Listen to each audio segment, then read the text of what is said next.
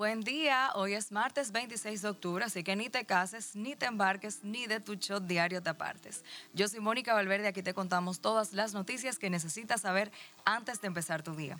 Muy buenos días, mi nombre es Katherine Reynoso y les estaré acompañando. Vamos a darle con las nacionales. ¿Ustedes se acuerdan de la Operación Coral? Bueno, obviamente aún está dando agua de beber, claro que sí. Y esta vez la primera sala de la Corte de Apelación del Distrito Nacional rechazó un recurso de apelación interpuesto por el mayor general Adán Cáceres Silvestre, el ex jefe de seguridad del expresidente Danilo Medina, acusado de liderar este caso de corrupción. Cáceres se quería zafar, pero ratificaron la medida de coerción de 18 meses de prisión preventiva que él impuso el Tribunal de Atención Permanente el 10 de mayo de 2021. Así que, queridísimo Dan Cáceres, no se evita que usted no va. Y hablando de Danilo, no sé si ya se enteraron, seguro que sí, este está viral en las redes por su statement de que simplemente la gente se cansó del bienestar, la gente se cansó de estar bien y por eso fue que el PLD perdió. ¿Cómo, ¿cómo les va esa información? Eso fue un buen chiste, la verdad. Y si desde ayer usted está viendo un papel pegado en el cristal delantero de los camiones o patanas, es porque ya inició el plan de la alcaldía, el Intrant y otras entidades que buscan que los transportistas utilicen otras vías fuera de la ciudad para transitar y movilizar las mercancías con la finalidad de mejorar la movilidad sostenible. Gracias a Dios porque, wow, o sea... unos tapones que per se se hacen esos camiones por ahí andando en la, vía pública. Así que vamos a, ver un respiro. vamos a ver si, si, eso de verdad. Vamos a estudiar eso ahora, en, de ahora en adelante, y vamos a ver qué, tan, qué tanto ha aportado eso a mí al me gustaría que sí, que funcione. Por así, claro. Así que aquí no hay tapones per se. Aquí en Santo Domingo no. No, eso es una ilusión óptica. Pero vamos a ver si yo lo puedo decir algún día. Ayer se entregaron 500 car kits a la Policía Nacional de parte del 911. Es decir, que todo lo que hagan los agentes será grabado y almacenado por hasta 60 días.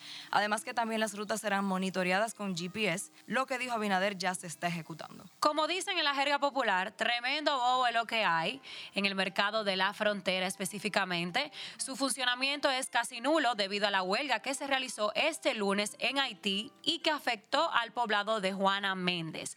Ayer se incendiaron neumáticos en las calles del territorio haitiano y los manifestantes no han permitido que crucen por ese poblado los compradores y vendedores de Cabo Haitiano y otras localidades del nordeste de esa nación. Hablando de Haití, el presi dice que no vayan a Haití por el momento por la ola de violencia y criminalidad que afecta al vecino país, ya que no hay ningún tipo de seguridad. Así que ya saben. Hablando de huelga, mi gente, los antivacunas protestaron este domingo en la Plaza de la Bandera bajo el lema Hoy es vacuna y mañana es dictadura.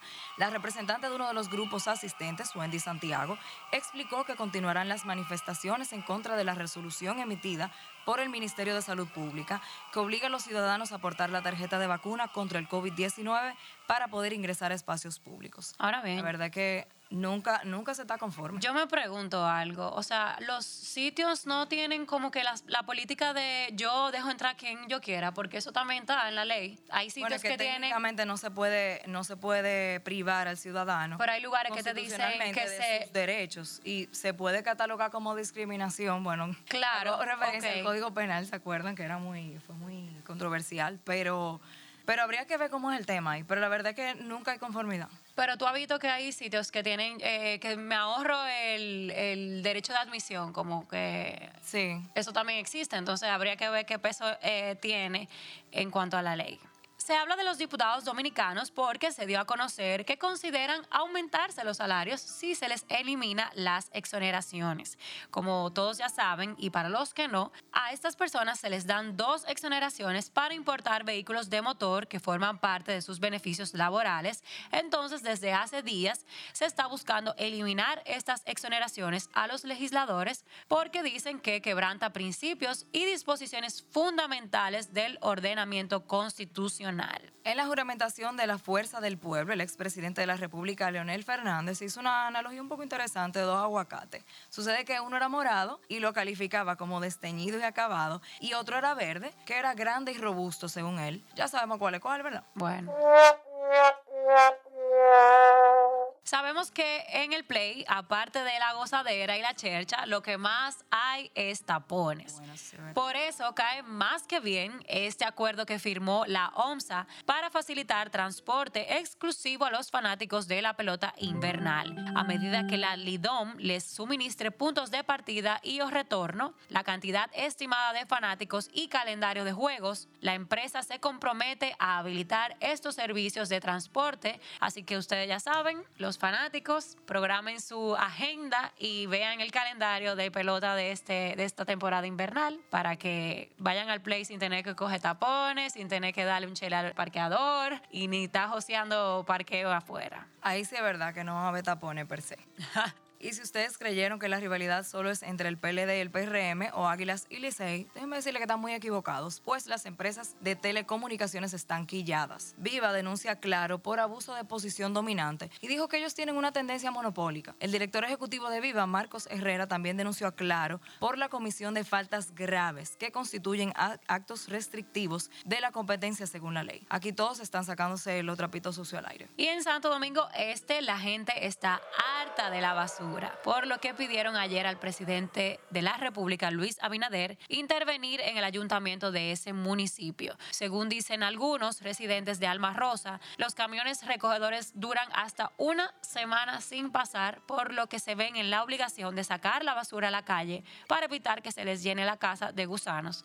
Y bueno, ahí viene la contaminación, eh, eh, cuando se tapan las, los desagües de la calle, vienen los tapones, todo señores es un círculo vicioso. La semana pasada hablamos de que detectaron una gran cantidad de heces fecales en la playa de Boca Chica, pero hoy salió Wellington Arnold, director de INAPA, y dijo que esa agua no representa ningún peligro para los humanos y que está libre de contaminantes. Vamos a ver, mi gente, pónganse de acuerdo porque no nos estamos entendiendo. Yo quiero saber, yo quiero ¿tiene ese o no tiene ese? Claro.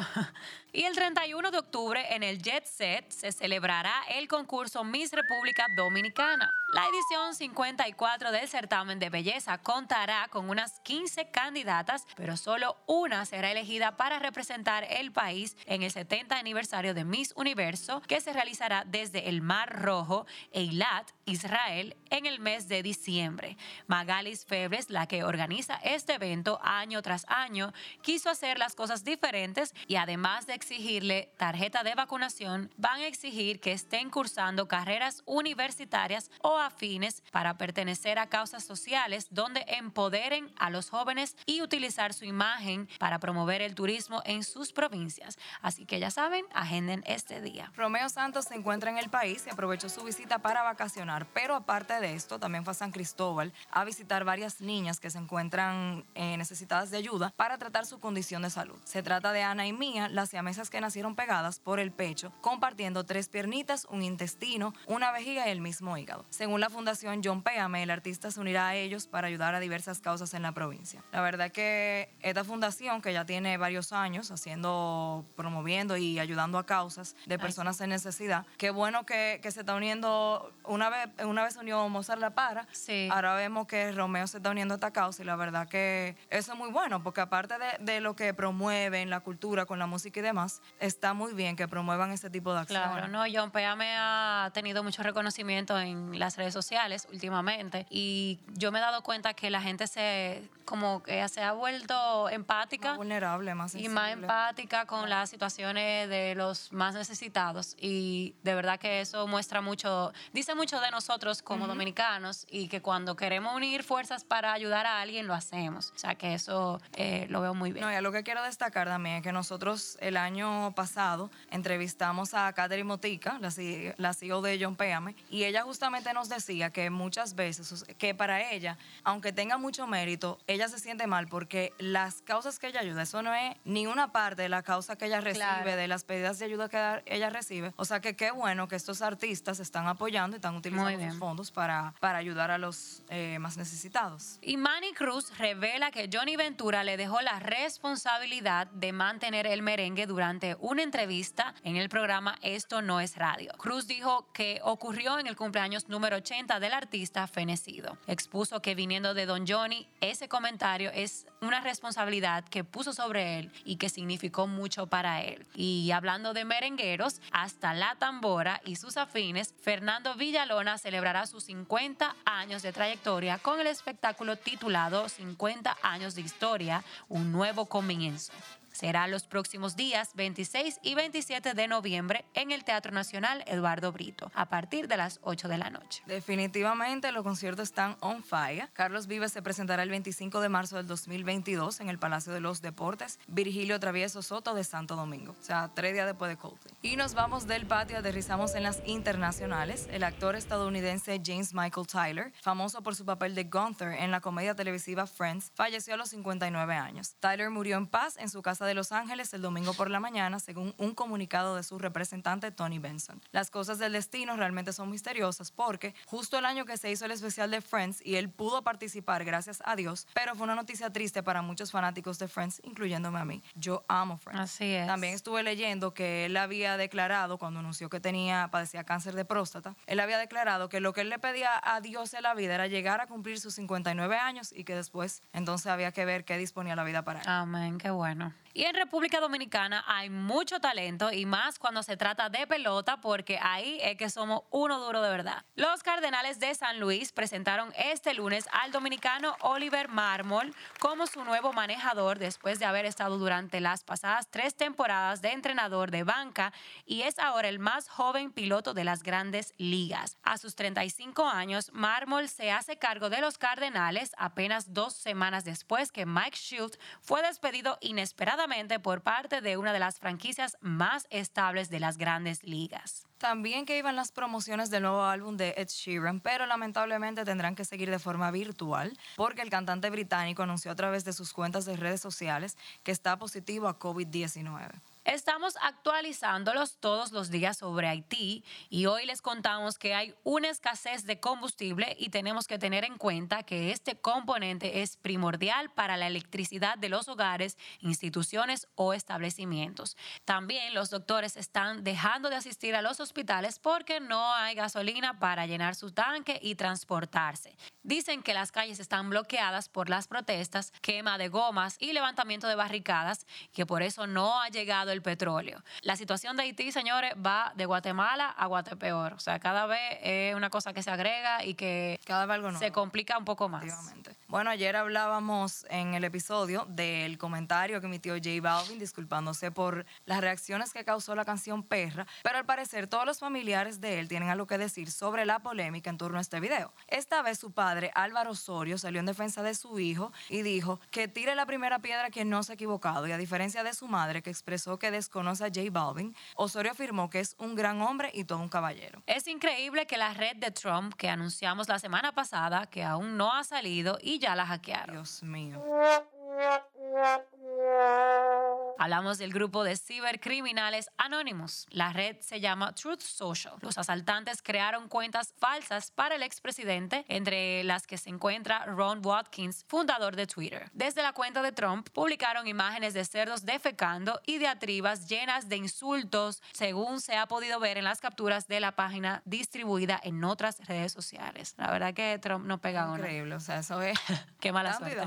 Abdul Hamid al-Matar es el alto jefe de la Al-Qaeda que fue asesinado por un dron estadounidense en el noreste de Siria en días pasados. Al-Qaeda sigue presentando una amenaza para Estados Unidos y sus aliados, dijo el portavoz del Comando Central, el mayor del, ejército, John Risby. Y Carol G enciende las redes y crea polémica al besar apasionadamente a una de sus bailarinas en un concierto. Cabe destacar que no es la primera vez que lo hace, pero ahora fue que se volvió tendencia. Muchas personas criticaron y hay comentarios que dicen, no critico su preferencia critico el exhibicionismo. Hoy en día es una figura pública y su música la escucha mucha gente, lastimosamente niños, y ellos ven esas figuras como ejemplos a seguir sin ninguna orientación de los padres. Yo me pregunto a veces si es la música que educa a los hijos, pero...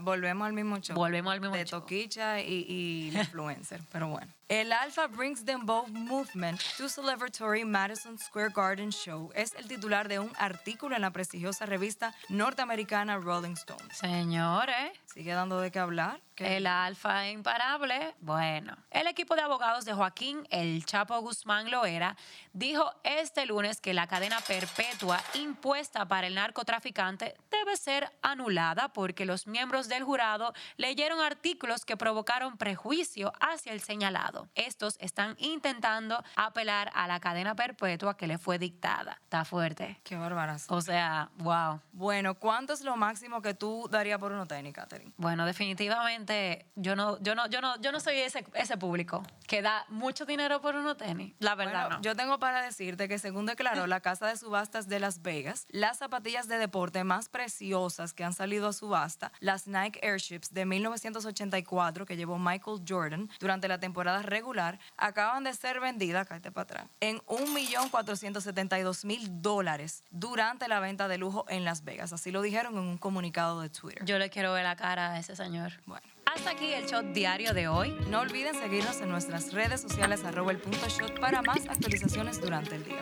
Nos vemos cuando nos escuchemos.